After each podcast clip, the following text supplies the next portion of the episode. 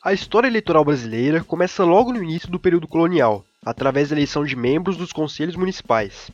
Na época, apenas o alto escalão militar, os nobres e os senhores de engenho tinham direito ao voto. Eram chamados homens bons. Quase 300 anos depois, o Brasil se tornou independente. O voto, porém, não perdeu seu caráter censitário.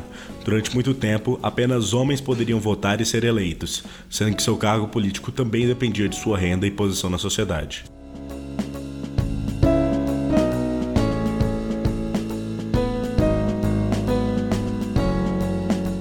Após a proclamação da República, em 1889, o voto deixou de ser censitário Entretanto, por ser aberto, muitas fraudes ocorriam, favorecendo o chamado voto de cabresto.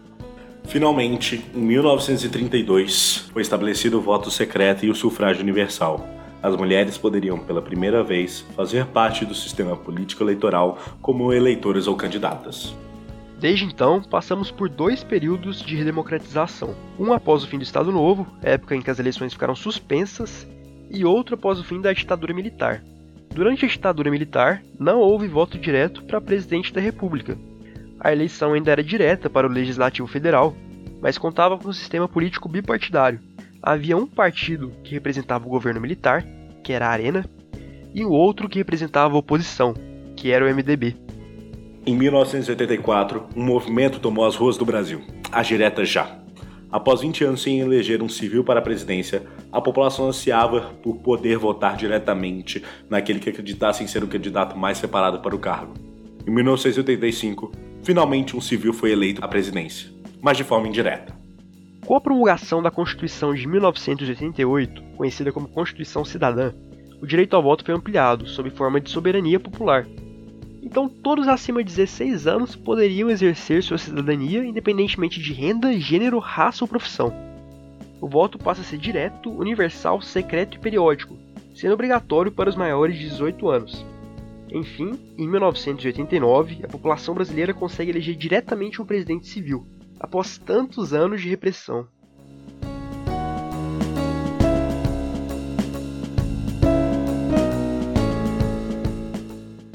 Desde 1994, as eleições federais coincidem com as estaduais, ocorrendo de 4 em 4 anos.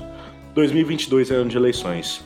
Conforme outubro vai se aproximando, diversos candidatos aparecem e debates surgem a respeito de diversos temas. É extremamente importante ficarmos atentos ao que vem sendo discutido e proposto por cada um deles, a fim de que possamos eleger alguém que realmente nos represente. Um dos principais temas que circundam as eleições de 2022 é justamente a economia.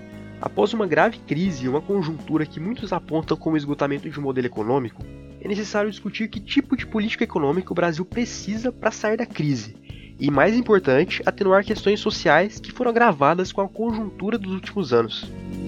Com o intuito de disseminar o conhecimento e facilitar o estudo desses vários temas, a Estudos de Política em Pauta da Universidade de São Paulo desenvolveu uma nova série para este podcast a respeito das eleições. Convidaremos políticos, acadêmicos e especialistas em diversos campos para que dúvidas a respeito de propostas, conceitos e movimentações relativas às eleições possam ser esclarecidas.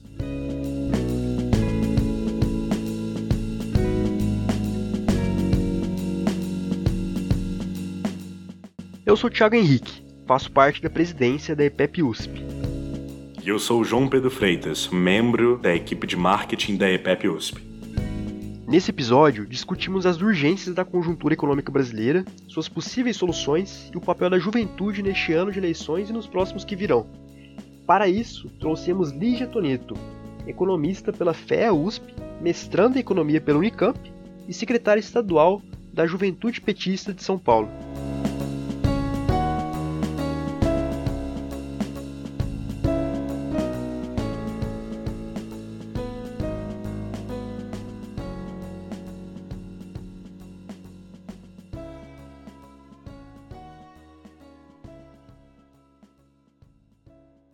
Bom, a Lígia, primeiro, muito obrigado por ter aceitado o nosso convite para participar do podcast. É uma honra ter você aqui. E para dar início à nossa conversa, eu queria que você comentasse um pouco da sua trajetória até a Secretaria de Juventude do PT em São Paulo, que sucede outras conquistas, como a presidência do Centro Acadêmico Visconde de Cairu da FEA USP. E nisso eu queria te perguntar, o que tais experiências de juventude significam para você?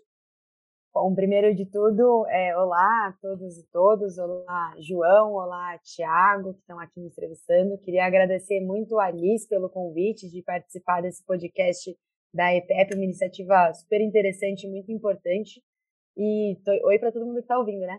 É, eu gosto de começar pensando que o movimento estudantil foi a minha principal escola de formação política.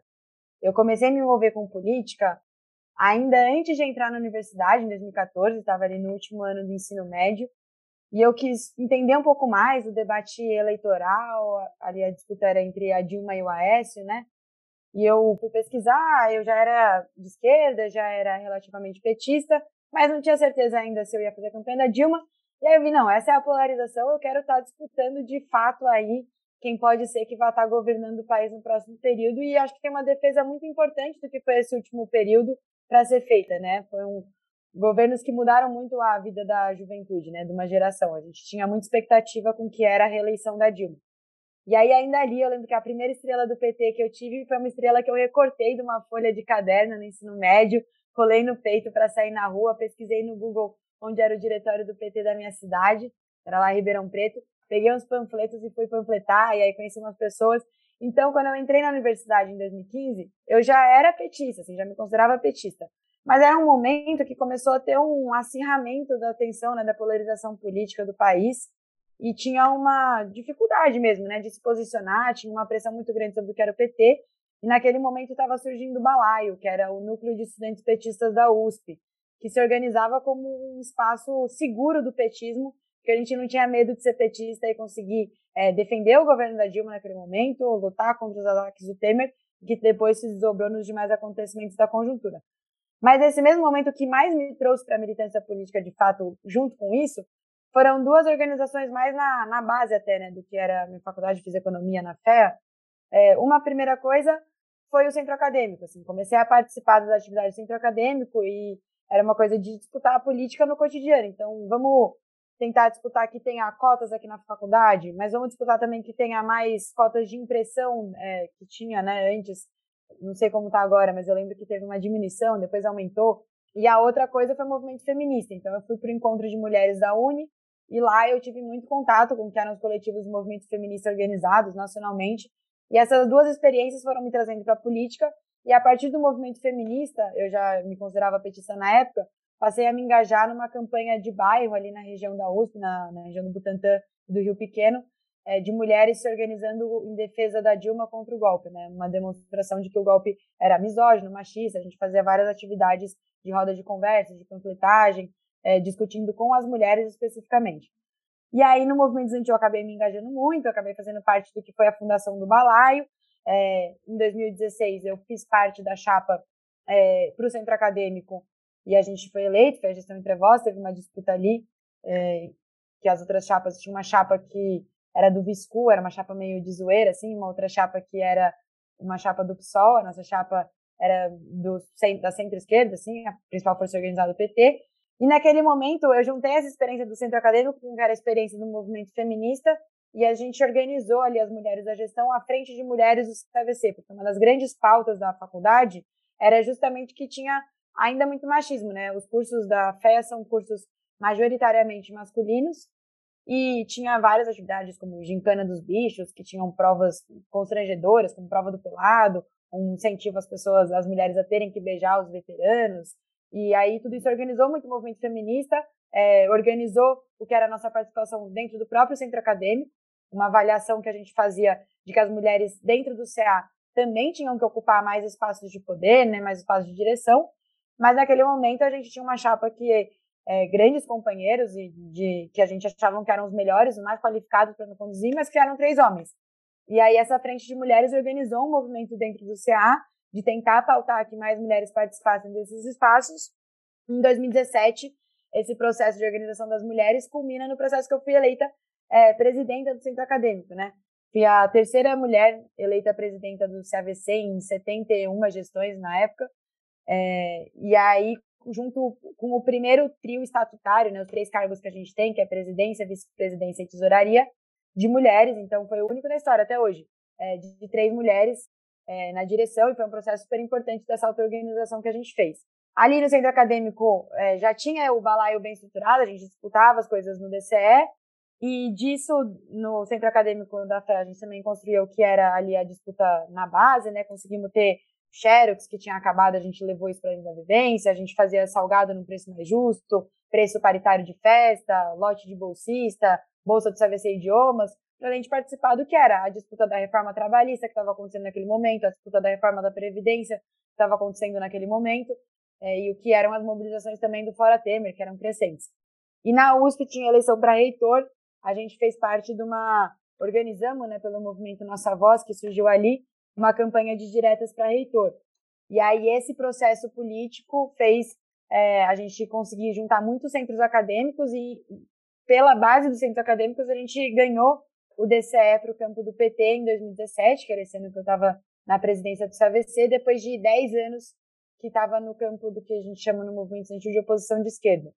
Aí ali fiz parte da gestão do DCE, é, já naquela época já me filiei ao PT, já era filiada ao PT, comecei a tocamos essa gestão, mas a partir dali eu sentia uma coisa que eu falava muito até no centro acadêmico, que era uma aposta que a gente fazia em dar uma chance para a política ganhar a gente, assim. Eu tinha feito é, essa aposta, que era, não sei se eu vou seguir uma carreira na política, mas quero dar uma chance para a política me convencer de que eu posso querer estar nisso, porque eu acredito muito em tentar é, trabalhar ativamente para mudar as coisas, né? Uma coisa que o, o, Lula fala no podcast com o Mano Brau, não sei quem ouviu, mas quem não ouviu é uma recomendação legal, é, no Mano a Mano, que ele fala assim, a política é o jeito do jovem falar assim, se eu sinto que ninguém está aí fazendo o que eu sinto que deveria estar tá fazendo por mim, então vá lá e faça. E acho que foi por isso que eu acabei me envolvendo no momento tenso da conjuntura nacional. E ali, filiado ao PT, passei a participar mais da dinâmica do PT. Acho que também o movimento estudantil tem essa coisa de uma transição é, rápida, né? São poucos anos que a gente passa na faculdade. E eu, particularmente, nunca fui dessas de achar que tinha que ficar fazendo muita hora extra. Então, senti que eu estava me formando, que eu tinha que participar de outras coisas, buscar novos desafios, óbvio que acompanhando com carinho de sempre.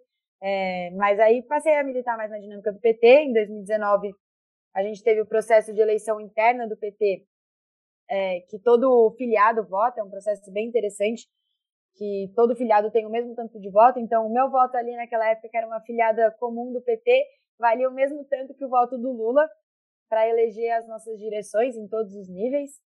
E nesse processo eu fui integrar a direção estadual do PT. E a partir disso, comecei a atuar como dirigente estadual, ajudar a organizar diretórios, ajudar a organizar o partido pelo estado de São Paulo. E ano passado a gente teve os encontros setoriais do Congresso da Juventude do PT. O PT tem setorial de mulheres, setorial de combate ao racismo, setorial LGBT, setorial do meio ambiente, setorial sindical, setorial agrário, setorial interreligioso, uma série de setoriais, diversas pautas, setorial de cultura, importante. É, e as pessoas do partido se organizam é, para ocuparem esses espaços, que tem um espaço de formulação importante, mas principalmente espaço de articulação com os movimentos sociais de cada um deles. E a juventude tem um comportamento é, análogo, embora seja uma instância é, independente. E teve o Congresso da Juventude no passado, eu concorri para secretária estadual, é, fui eleita. Tivemos um processo bastante mobilizado. É, mais de 100 cidades aqui do estado de São Paulo realizaram o Congresso da Juventude.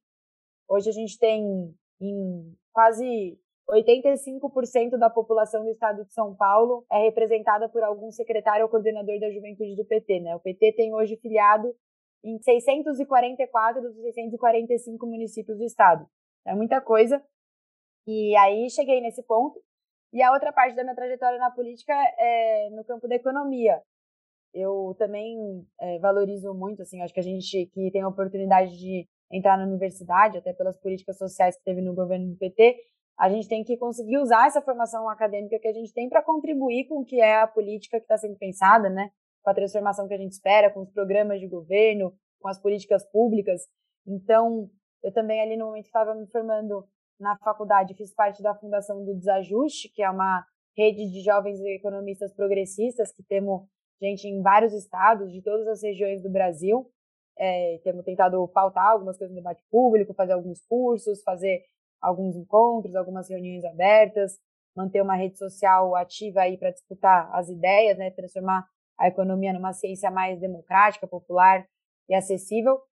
E, e também disso acabou se desdobrando ali que eu e outros colegas da FEA também, o Rodrigo Tonetti, meu irmão, o Matias Cardomingo, que também é do MAD aí, junto com o João, a Beatrice, que foi do CAVC um ano depois, foi também da minha, da minha gestão, mas foi tesoureira em 2018, é, que estávamos se formando ali naquele momento a participar do núcleo de economistas do PT. E numa dinâmica de que também tem uma compreensão no PT da importância de trazer jovens para os espaços de direção e de formulação. O PT foi o primeiro, talvez um dos únicos, não sei se é o único, partido que tem cotas geracionais na direção. A gente tem em todas as direções do PT 20% de vagas que são para jovens, e mesmo em espaços que não têm cotas, como são esses núcleos de formulação, tem uma intenção né, de buscar jovens, e a gente participa desse núcleo de economistas ativamente, aí pensando em programas de governo, e essa é a outra frente aí da minha militância, é, que é esse ponto que eu estou agora. Lígia, muito legal ouvir você falar um pouco sobre essa trajetória política. Achei muito interessante também você falar que dentro do PT tem as cotas geracionais, é, porque agora a gente gostaria de focar nisso, sobre o papel da juventude nesses espaços de discussão econômica. Então, recentemente saiu uma notícia de que o grupo de economistas aconselhando a campanha do ex-presidente Lula contaria com quatro jovens de menos de 30 anos. E certamente esse tipo de participação da juventude na política tem ganhado destaque, e a gente queria que você comentasse um pouco desse papel. Comecei então uma jovem economista por dentro de um plano de governo, ocupando espaços majoritariamente preenchidos por figuras masculinas e mais velhas, e o que isso significa para você? Boa, Thiago. Acho que essa pergunta ela é muito importante porque é um anseio da nossa geração, né? Porque tem um sentimento de que a gente precisa ocupar esses espaços e trazer ideias novas. E eu acho que, sem dúvida, a economia é um dos campos que, olhando de fora, muitas vezes ele parece muito conservador, né? Sempre caras muito parecidas fazendo os debates, protagonizando esses espaços, assim. É, eu acho que é, tem uma coisa da, das pessoas novas entrando nos espaços, que é, em primeiro lugar, querer ter mais gente jovem não é em nenhum momento uma falta de reconhecimento por aqueles que trouxeram a gente até aqui. Assim, sem dúvida, se a gente escolhe hoje querer fazer parte do grupo de economistas do PT, é porque a gente se orgulha e se admira muito com quem foram os economistas que construíram o ciclo de crescimento econômico, o ciclo de desenvolvimento econômico, que motivou a gente a escolher cursar economia e motivou a gente a entrar no PT. Então, em primeiro lugar, é um respeito e uma honra muito grande poder estar debatendo com essas pessoas que vieram antes de nós e que têm um conhecimento muito grande sobre os desafios do Brasil e sobre caminhos para isso. Mas, sem dúvida nenhuma, tem contribuições muito grandes que a juventude pode trazer e que a gente demanda ter uma diversidade geracional para estar construindo esses debates, né?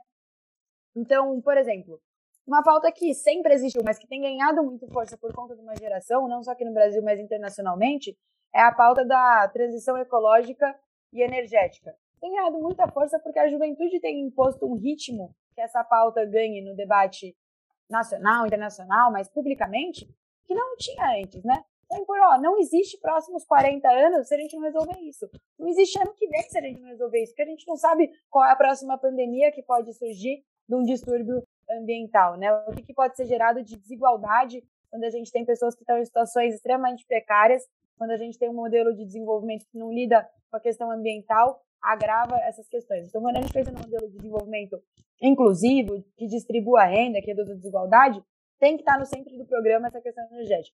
Outras questões que eu acho que são fundamentais que a juventude tem trazido muito é a prioridade para o desenvolvimento econômico da compreensão do que é a economia feminista, quase que como um campo, né? Não só como uma preocupação, mas a economia feminista como a economia que compreende que na formação do capitalismo a gente tem uma divisão entre que é o trabalho remunerado considerado produtivo e o trabalho não remunerado chamado de reprodutivo ignorando que esse trabalho reprodutivo ele é fundamental para a produção, porque se as pessoas não comem, se as pessoas não dormem, se não se cria, se não garante que os filhos sobrevivam, que os idosos se mantenham vivos, a gente não tem produção econômica. Então, reconhecer isso também é uma coisa que está desde que o capitalismo surgiu, mas que uma nova geração de economistas tem colocado isso como o centro do debate. Da mesma forma que eu acho que entender também a promoção da igualdade racial, não só como uma política pública que é, resolva questões raciais sociais, mas que entenda que também o desenvolvimento capitalista, é, especialmente em países que tiveram um passado escravocrata como é o Brasil, isso é estruturante da forma que o nosso capitalismo funciona. Então, a gente também pensar no modelo de desenvolvimento é, distributivo, combata desigualdades, mas que seja um modelo de crescimento amplo, precisa incluir muitas pessoas no sistema econômico, precisa garantir direito, precisa garantir é, política pública, precisa garantir emprego. E isso não é só estratégico, não é só uma questão é, puramente de uma igualdade social que é prioridade número zero. É entender que o crescimento econômico, que o desenvolvimento econômico depende disso, né? Depende da gente ter é, um mercado mais igualitário, mais justo. Então eu acho que essas são questões que por mais que a gente vá falar que elas existem desde sempre, é uma nova geração que traz, assim. Agora, sem dúvida, existe todo bate-cabeça, né? Eu acho que o PT é um partido muito aberto que traz isso, mas isso não significa que amplamente é, nos espaços é, públicos né, da sociedade seja fácil, né? A gente tem uma realidade de que a economia ainda é um campo muito masculino, né?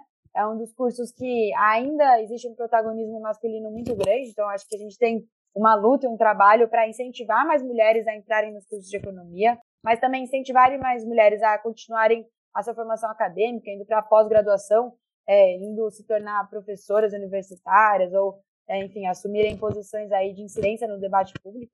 Acho que é algo que está crescendo, mas está muito aquém. E da mesma forma que nós temos uma nova geração de economistas que se formam hoje nas universidades, que são fruto das lutas do movimento negro pelas cotas raciais. Então é muito diferente hoje o perfil do estudante de economia que se forma, e isso tem muito a contribuir com o que é o debate econômico. Porque não basta a gente ter uma nova visão sobre a economia pensando nos problemas que a gente passa a olhar. A gente precisa ter novos agentes pensando nisso. Então, quando a gente tem mais economistas mulheres, quando a gente tem mais economistas negros e negras, a gente também tem uma contribuição para o que é a formulação, a partir de onde essas pessoas pisam. Porque se a gente tiver sempre economista da fé, que é, nasce na Faria Lima, vai estudar no Butantan para voltar a trabalhar na Faria Lima, essa pessoa vai sempre pensar com a mesma cabeça. Nós precisamos ter gente que pisa em outros territórios para pensar uma economia que leve em conta o desenvolvimento de todos os territórios. Então, eu acho que a nossa geração tem contribuído muito com isso. Eu acho que as novas gerações sempre têm muita coisa é, a contribuir, sempre tem bate-cabeça que tem que comprar, mas eu acho que a gente tem um potencial imenso que é de ser fruto de um ciclo de, de muita luta que a gente teve, né, que trouxe a gente até aqui. E eu acho que isso tem muito a contribuir com o que vai ser programas, o que pode ser governos e uma nova geração, não só no Brasil, mas no mundo, pensando em economia a partir dessa, desses outros paradigmas. Muito obrigado, Lígia. Colocações interessantíssimas e, bom, abrindo um pouco o tema central desse episódio, que é justamente o Brasil em crise, como mestranda na área de História e Desenvolvimento Econômico, a gente gostaria que você comentasse um pouco sobre alguns aspectos mais estruturais e históricos do desenvolvimento brasileiro. O que está travando o nosso desenvolvimento econômico na ótica de uma estudiosa da história econômica do Brasil? Que base constitui o nosso desenvolvimento e atrasos característicos? Essa foi uma pegadinha, né? Essa pergunta que poderia aqui durar o, o podcast inteiro. Eu vou tentar trazer alguns elementos que eu acho que são importantes. Assim. É, eu acho que para a gente pensar no, no desenvolvimento econômico brasileiro hoje, a primeira coisa em qualquer momento da nossa história é entender a nossa inserção na economia mundial, né? Nós somos um país periférico e nós somos um país que voltou a ser pobre um dos grandes problemas que a gente tinha para o nosso desenvolvimento era sempre que a gente é pobre. A gente é, pode escolher crescer e distribuir, distribuir e crescer, e aí eu acho que tem todo o debate que eu acredito que a gente precisa distribuir para crescer, mas que a gente era pobre, podia distribuir o que fosse que a gente continuaria pobre.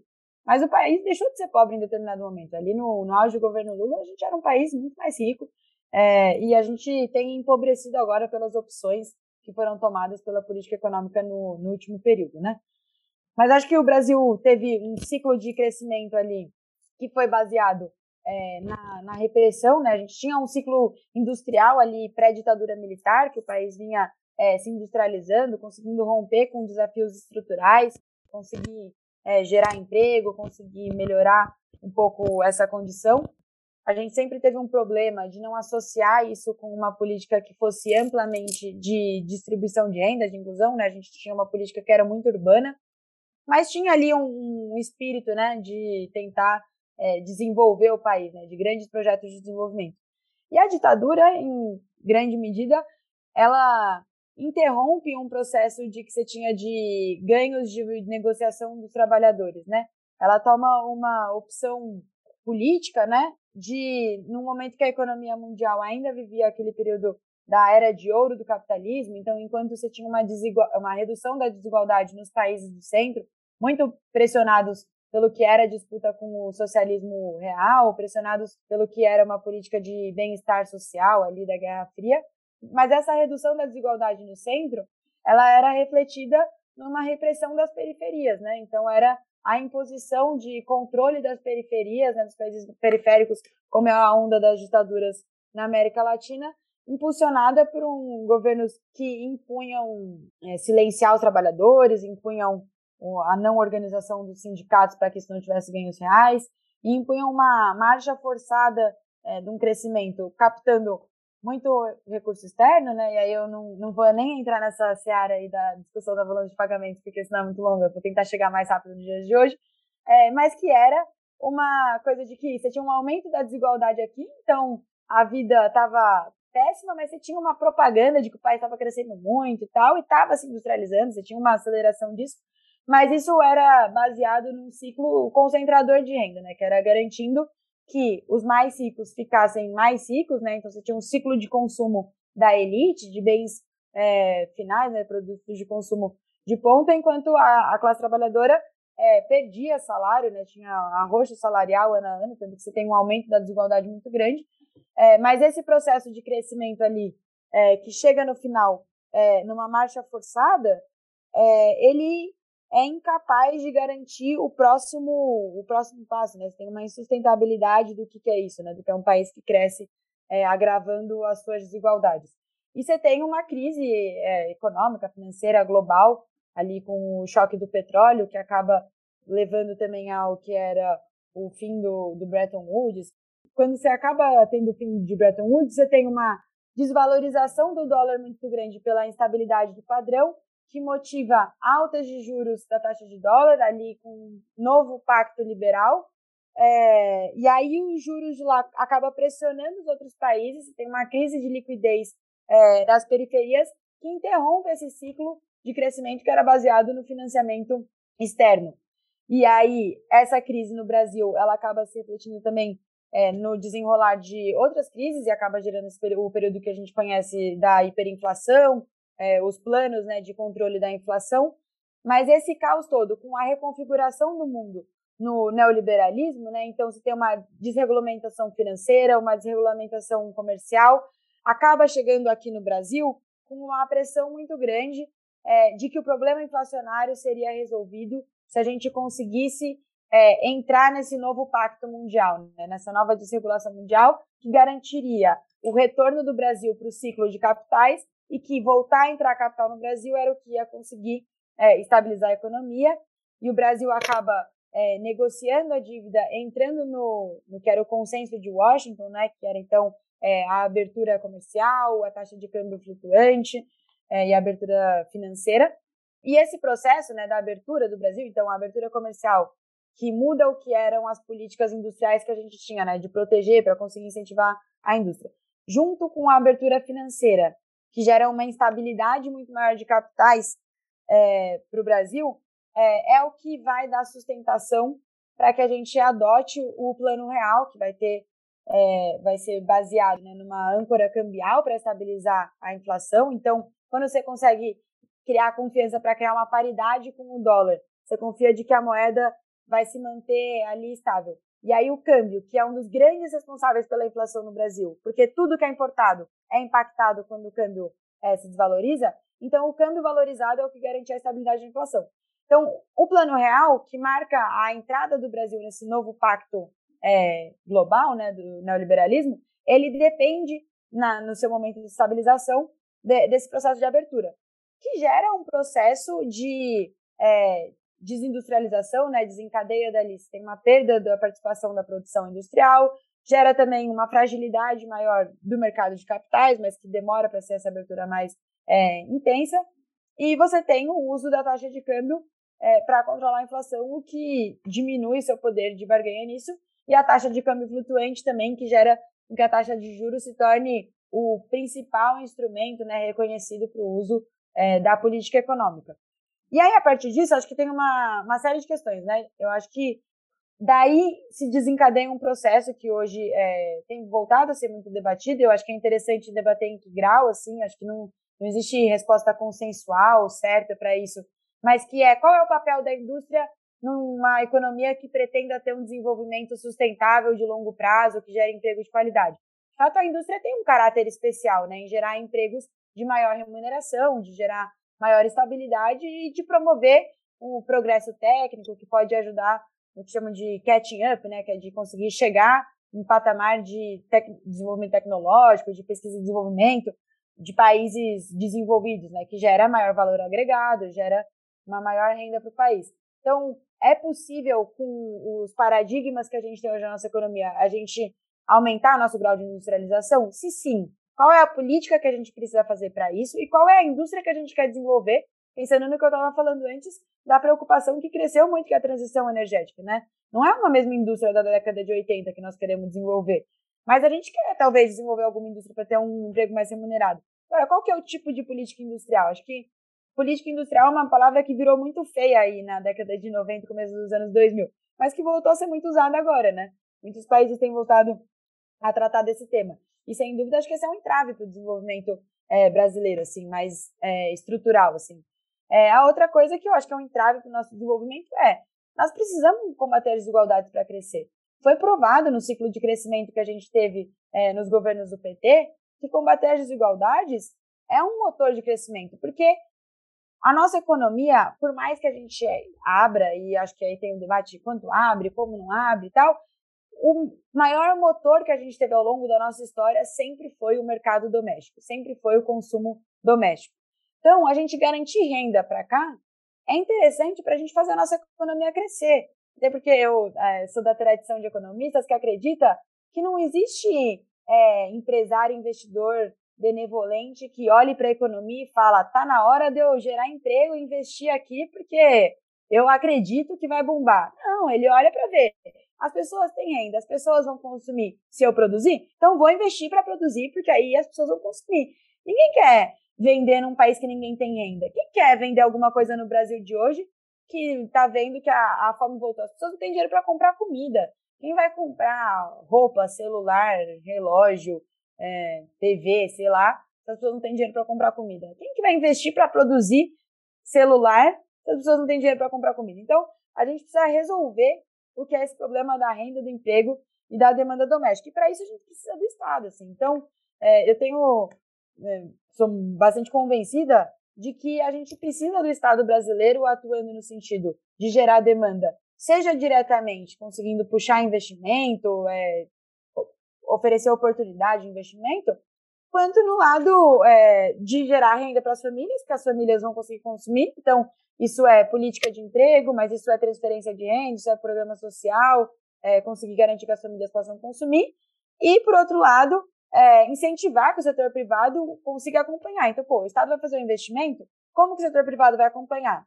Não é com a taxa de juros que a gente espera que vai acabar esse ano em 13%, né? A gente precisa ter uma taxa de juros factível, praticável. Então vamos fazer como todos os países do mundo que se desenvolveram e usar banco de desenvolvimento.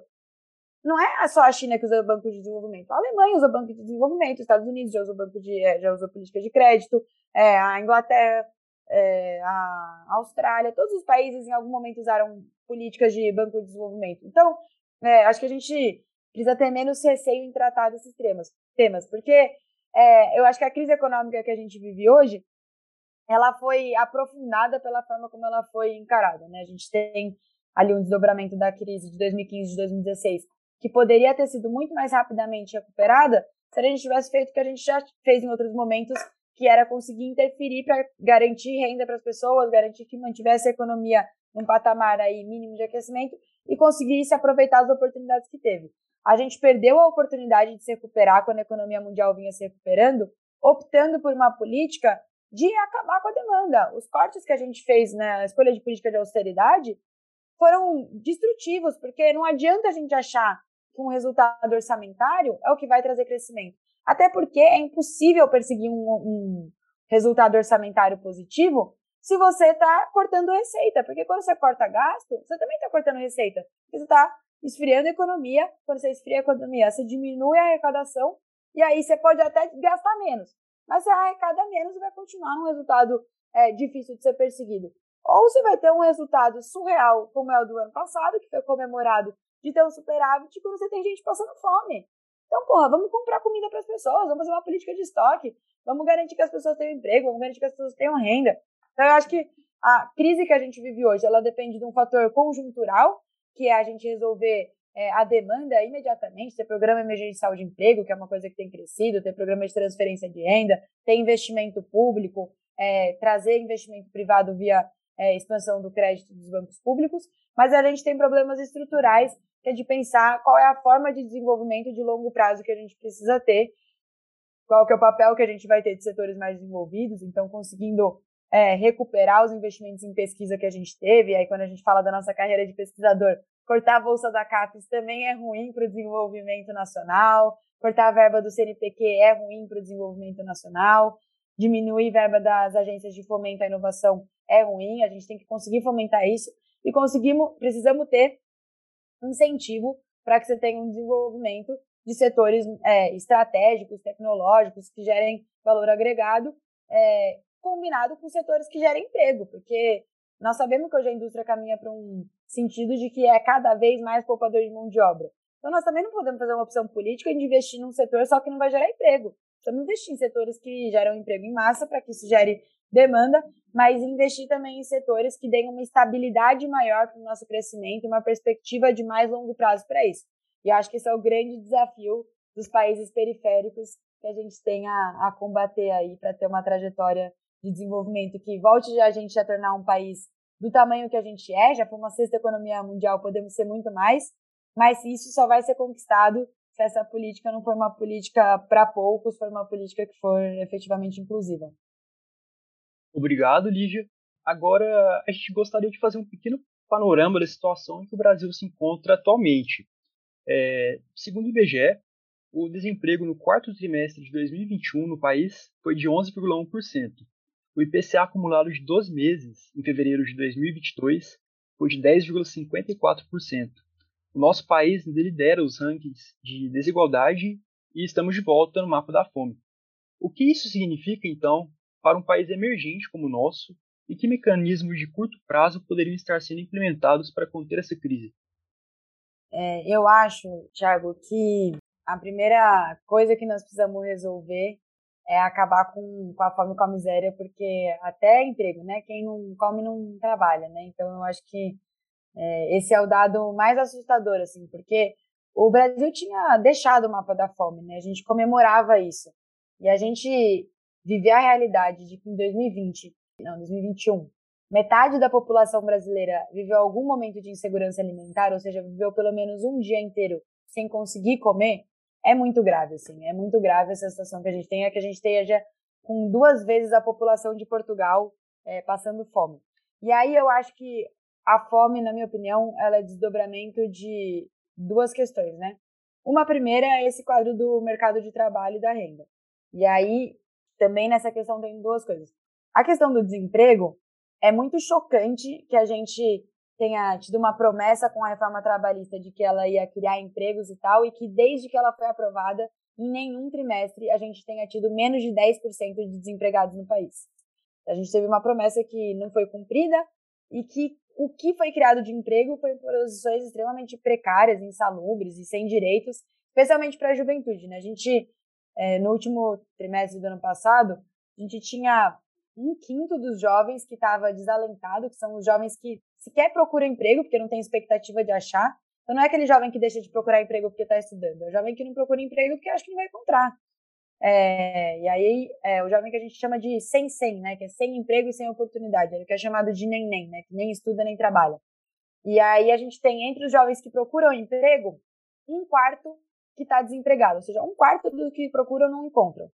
E entre aqueles que trabalham, um terço está subutilizado, que significa que trabalha menos horas do que gostaria, então também ganha menos do que gostaria e muitas vezes não tem os direitos que esperaria porque não tem um emprego que seja de jornada completa. E um em cada cinco dos que trabalham é, consegue, trabalha mais de 12 horas por dia, sem direitos também, e muitas vezes recebendo menos de um salário mínimo até. Então, a gente tem pouquíssimos jovens hoje que estão inseridos numa forma saudável do mercado de trabalho. E esse quadro da juventude é o mais dramático num país que se tem uma população muito desempregada, que não tem renda, e que significa que vão ter, vai ter uma esterese disso, né? Esse jovem que vai voltar para o mercado de trabalho, ele vai continuar enfrentando dificuldade por não ter tido uma experiência tal. Então, esse quadro do desemprego é muito grave. E a gente, por mais que veja uma queda nesse último período, um, nesse último trimestre, né? Ele continua acima de 10%, mas dois, tem o outro lado do mercado de trabalho, que é o rendimento. A gente viu aí nesse último período é, do governo Bolsonaro cair 20% os rendimentos reais das famílias. Ou seja, o que uma família ganha, o que um trabalhador ganha hoje, vale 20% menos do que valia antes do Bolsonaro ser eleito. E isso significa que você diminuiu o poder de compra, né? Pra vocês terem uma ideia, a cesta básica, antes do Lula ser eleito, ali em 2002, ela ocupava mais ou menos uma cesta básica, né? 80% do salário mínimo. Então, você ganhasse um salário mínimo de mil reais, você consumia uma cesta básica, uma só, sobrava 200 reais é, para você pagar todas as outras contas. Quando o PT saiu do governo, uma cesta básica custava 40% de um salário mínimo. Ou seja, metade do que custava antes do PT estar no governo, sobrava mais da metade do salário dos trabalhadores para as demais é, contas que tem a pagar. Hoje, a cesta básica já voltou a custar mais de 60% do salário mínimo.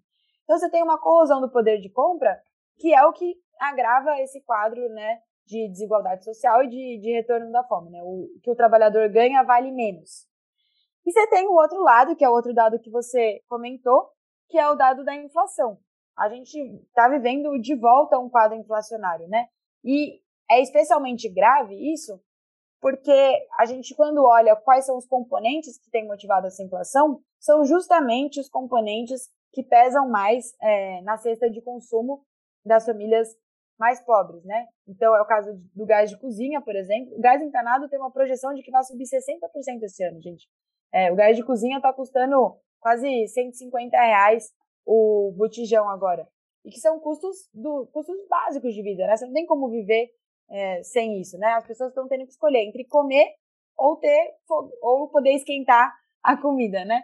É, porque não tem como pagar isso. O alimento, os alimentos também são um dos itens que mais subiram na cesta. E outros que mais subiram também é, foram os combustíveis, que eles não têm um efeito só para quem tem um carro e abastece, né? Embora também tenha, por exemplo, as motos dependem do combustível, mas é, você tem um efeito sobre o transporte de maneira geral, então uma pressão sobre as tarifas de ônibus, que subiram em muitas cidades brasileiras é, recentemente, e você tem uma pressão sobre a economia como um todo, sobre os fretes, né? Porque a gente tem um transporte principalmente rodoviário, então o preço do produto final ele é impactado por isso. E essa inflação, ela foi combatida como se ela fosse uma inflação de demanda. Então todo mundo está vendo que a economia brasileira está voando e aí todo mundo está consumindo, então nós temos que subir a taxa de juros para controlar. De fato, a taxa de juros também tem outros efeitos na economia que nós temos que reconhecer que são importantes. Né? A taxa de juros tem um efeito sobre o câmbio, por exemplo, que foi um dos grandes vilões é, da, da inflação no ano passado. Agora, o, a taxa de câmbio ela não vai ser resolvida só com uma expansão da taxa de juros, que tem outros efeitos negativos. Né? A gente tem hoje 70% das famílias endividadas que tem uma, hum, são prejudicadas com isso. Você tem uma grande maioria das empresas que está endividadas ou fechando as portas por conta disso. Você tem uma questão da instabilidade, do momento econômico mundial, que você tem um aumento do, da insegurança, né, do que vai ser o próximo período, e você tem uma instabilidade política no país de que as pessoas que veem um presidente que se nega a comprar vacina não acham que é um país é, seguro para que se seja investido. As pessoas que veem a condução da política econômica brasileira no último período não acham que seja seguro. Não basta você ter um banco central durão que suba taxa de juros que vá controlar o câmbio. Então, esse é um dos fatores que subiu que eu acho que a gente teria que pensar como poderia ser controlado, que impactou muito a inflação. E tem outros fatores que são também poderiam ser controlados de outra forma, né? O preço dos combustíveis, por exemplo, a gente já teve um parque de refino na Petrobras que garantia que a gente conseguisse ter uma política de estabilização dos preços. que significa? A gente importa alguns derivados e exporta outros, é, exporta óleo cru. A gente nisso consegue ter uma autonomia sobre a nossa política de preços que consiga suavizar as flutuações de um dos preços mais instáveis da economia, que é o preço do petróleo. Um dos outros preços mais instáveis da economia é o câmbio brasileiro. Então a gente junta dois fatores que deveriam compor uma coisa que deveria ser estável, porque reflete na decisão de investimento, inclusive das indústrias, né? Pô, se eu acho que o preço do diesel vai estar muito mais caro daqui para frente, eu não vou investir agora, porque vai ficar muito caro eu escoar minha produção. Ah, se eu acho que o preço do diesel vai estar mais barato, eu posso investir. Mas se eu não sei quanto vai estar, porque eu não sei o que vai acontecer na Rússia, mas eu sei que o preço do diesel não vai estar muito diferente do que vai estar hoje, eu posso tomar uma decisão de investimento agora. Então, essa estabilidade dos preços da Petrobras, ela não é só importante para a inflação, ela é importante para a movimentação da economia. E a gente já teve outra política de preços, e hoje essa instabilidade que a gente tem, ela é reflexo de uma política de preços que escolhe remunerar principalmente os acionistas de curto prazo que tentam ter lucros especulativos. Então, quando o petróleo sobe muito, eles têm um lucro especulativo ali. É o que a gente vê hoje os diretores da Petrobras, os investidores da Petrobras, terem lucros extraordinários, enquanto que a população está pagando mais caro no combustível. Pô, é uma empresa estatal, ela não pode ter um interesse determinado pelo que uma prioridade nacional é, do que deve ser os preços, e aí em outro momento a gente tem um controle sobre isso e tal, e a gente consegue regular ao longo do tempo. Então você tinha uma série de políticas que poderiam interferir nisso. A mesma coisa agora os fertilizantes. A gente fechou três plantas de fertilizantes que a gente tinha no Brasil, porque foi decidido que a Petrobras não ia atuar no mercado de fertilizante. E hoje, com a guerra na Ucrânia, a gente não tem mais de três meses de estoque de fertilizante, que é o que garante a nossa produção de alimento. Então, o alimento que já está caro vai ficar mais caro, porque a gente não tem como garantir essa produção. Então, para fechar esse cenário da crise, a gente tem uma questão de que é uma renda exprimida pelo lado dos rendimentos do mercado de trabalho, por outro lado, pelo custo de vida da inflação.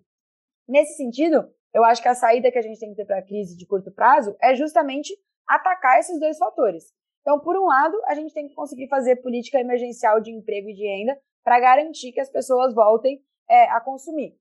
Por outro lado, a gente tem que garantir que os preços não sigam acelerando.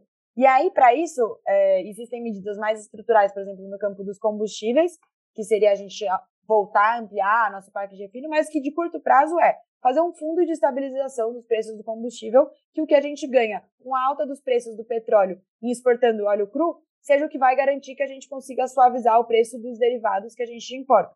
Isso suaviza esse tipo de preço. A gente fazer o governo fazer um programa de aquisição e de estoque, de regulagem de estoque de alimento. Porra, vamos fazer uma expansão fiscal para de fato comprar alimento, para conseguir segurar o preço do alimento para que as pessoas possam comprar. Tem uma coisa muito doida que a gente vê que os países ricos, né, entram em guerra e aí parece que fica legalizado qualquer expansão fiscal. Não, então tá em guerra, então pode gastar, é, abre aí o orçamento, o caixa tá liberado porque tá em guerra. Por que, que nós no Brasil não lidamos com a desigualdade como uma guerra? Que enquanto ela não for combatida, a gente pode fazer gasto para combater ela. É uma guerra, a gente vive uma guerra contra a fome. Então vamos gastar para combater a fome, nós vamos uma guerra contra a desigualdade. Vamos gastar para combater a desigualdade. Porque isso está gerando demanda na economia. Isso é o que vai sustentar também que a gente tenha é, um crescimento. Então, acho que nós precisamos conseguir equacionar essa situação que a gente tem para conseguir ter demanda. Isso vai puxar investimento, isso vai puxar, isso vai vir de investimento público, mas vai puxar investimento privado. E assim que a economia volte a se movimentar, a gente aumenta a nossa arrecadação, a gente consegue ter uma política de controlar isso, evidentemente entendendo que a gente tem que passar uma segurança. Então, para longo prazo, nós temos que ter uma, uma sinalização de ancoragem fiscal, de responsabilidade, de que isso não vai ser exclusivo.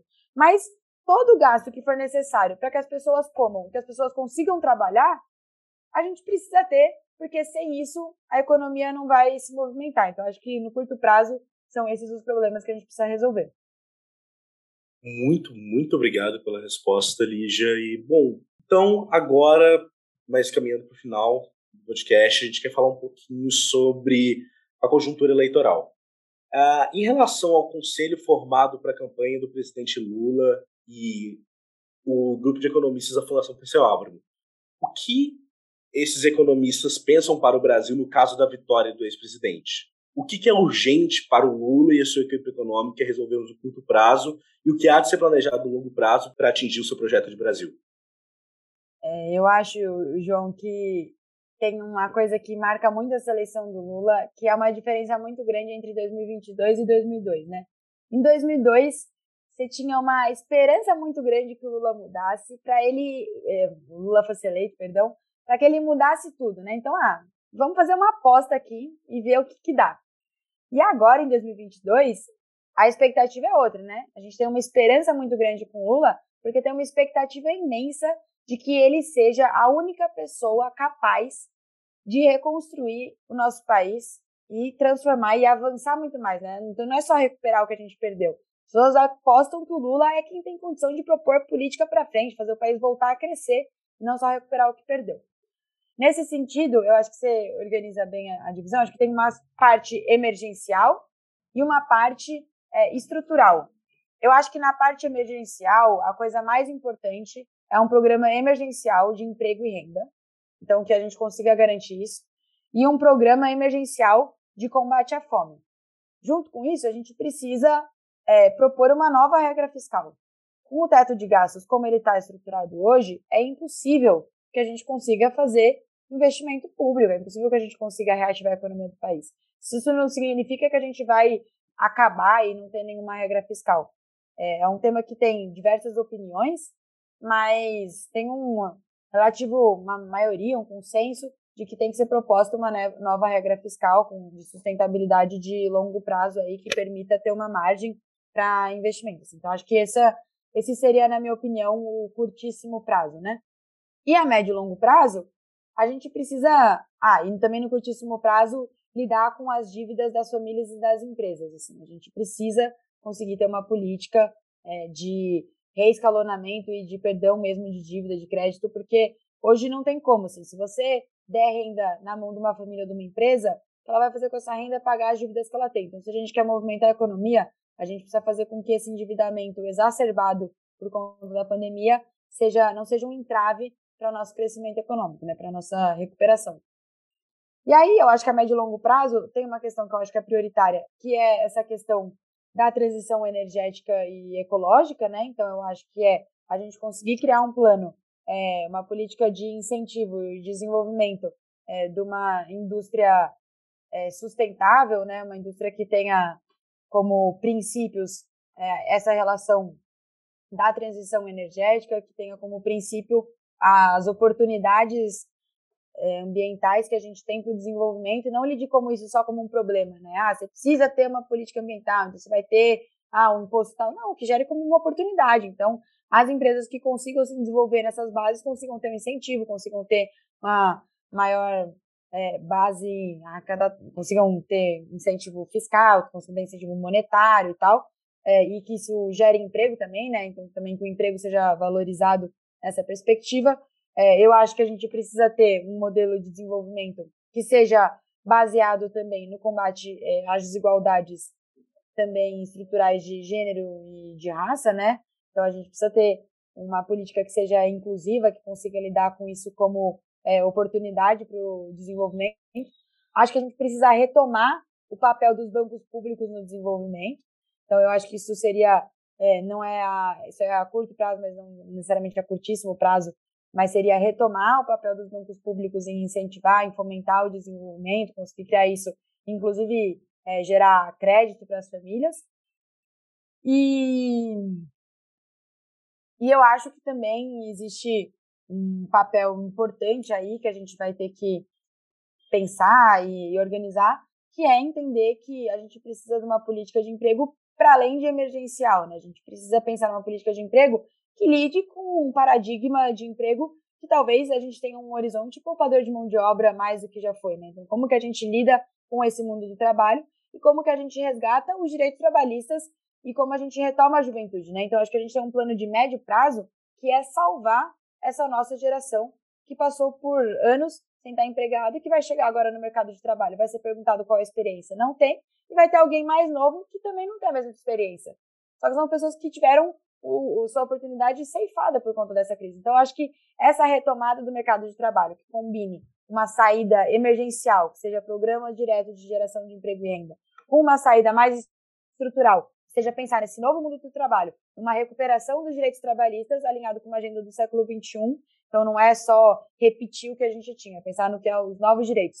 E que recupere o que é essa juventude, eu acho que isso são, seriam as coisas que eu enxergo como mais estruturais aí, investindo numa indústria alinhada com o futuro, mas com um mercado de trabalho completo que é, passe por todos os setores e que retome a competitividade internacional do Brasil, que retome o, o, orgulho de ser brasileiro, né? Que o brasileiro deixe de deitar no travesseiro pensando se ele vai no dia seguinte pagar o gás ou a comida, mas que ele durma no final do dia pensando no churrasco, seja de carne ou seja vegano, que ele vai fazer para o filho dele no final de semana, porque passou na faculdade. Bom, muito, muito obrigado, Lígia, tanto pelas ótimas respostas, tanto por ter aceitado o nosso convite. Ah, foi muito enriquecedor para mim, imagino que tenha sido ótimo para nossa audiência também, tenha sido ótimo para o Thiago também. Ah, então, agora, ah, nesse momento, enfim, se quiser se despedir da audiência, deixar algum recadinho final, divulgar alguma coisa, algum trabalho seu, esse momento é seu. Então, é isso. Bom, super obrigada, é, João, Thiago. Para mim é um prazer imenso mesmo estar aqui com vocês hoje. É, admiro muito o trabalho que vocês fazem. Quero desejar toda sorte para vocês aí nesse trabalho do ETEP, para vocês e para as próximas gerações, porque vocês vão ver que tem um momento que chega nessa fase da vida que dá saudade. É, gostei muito de participar aqui hoje. É, eu queria só convidar aí todos vocês. Acho que a gente está num ano tenso e com muita coisa acontecendo, mas da minha parte, pelo menos, avalio é, de muita esperança, assim, acho que foram anos de muita destruição que a gente viveu, é, especialmente com o governo Bolsonaro, mas que esse ano começa com uma vontade de mudança de muita gente por isso. E queria então convidar todo mundo aí, tiver interesse a conhecer um pouco mais sobre o que está rolando na campanha do Lula, na campanha do Haddad aqui para governador do estado de São Paulo. É, pode me procurar aí, é, Lígia Toneto, pode procurar a Juventude do PT. E todo mundo que quiser conhecer também o Desajuste, né, conhecer essa rede de economistas aí que busca trazer um debate mais progressista, democrático e aberto e popularizar isso também. A iniciativa está super aberta, procure a gente aí nas redes sociais. É, se quiser mandar mensagem aí também pro pessoal, pegar o nosso contato, estamos super abertos aí a conhecer todos vocês e é só com mais gente que a gente constrói um amanhã melhor. Muito obrigada mesmo, gente. Contem comigo. Lígia, então, mais uma vez, a gente agradece enormemente a sua disponibilidade. Pô, muito bacana ouvir você falar um pouco sobre a sua história na política, seu ingresso no movimento estudantil, falar um pouco sobre as políticas de curto prazo, médio prazo e sobre o papel da juventude nessas políticas. É, a gente te deseja muita sorte no seu trabalho e é isso. Até mais. Muito obrigado aos nossos ouvintes também por acompanharem. E é isso. Obrigado e até o próximo episódio.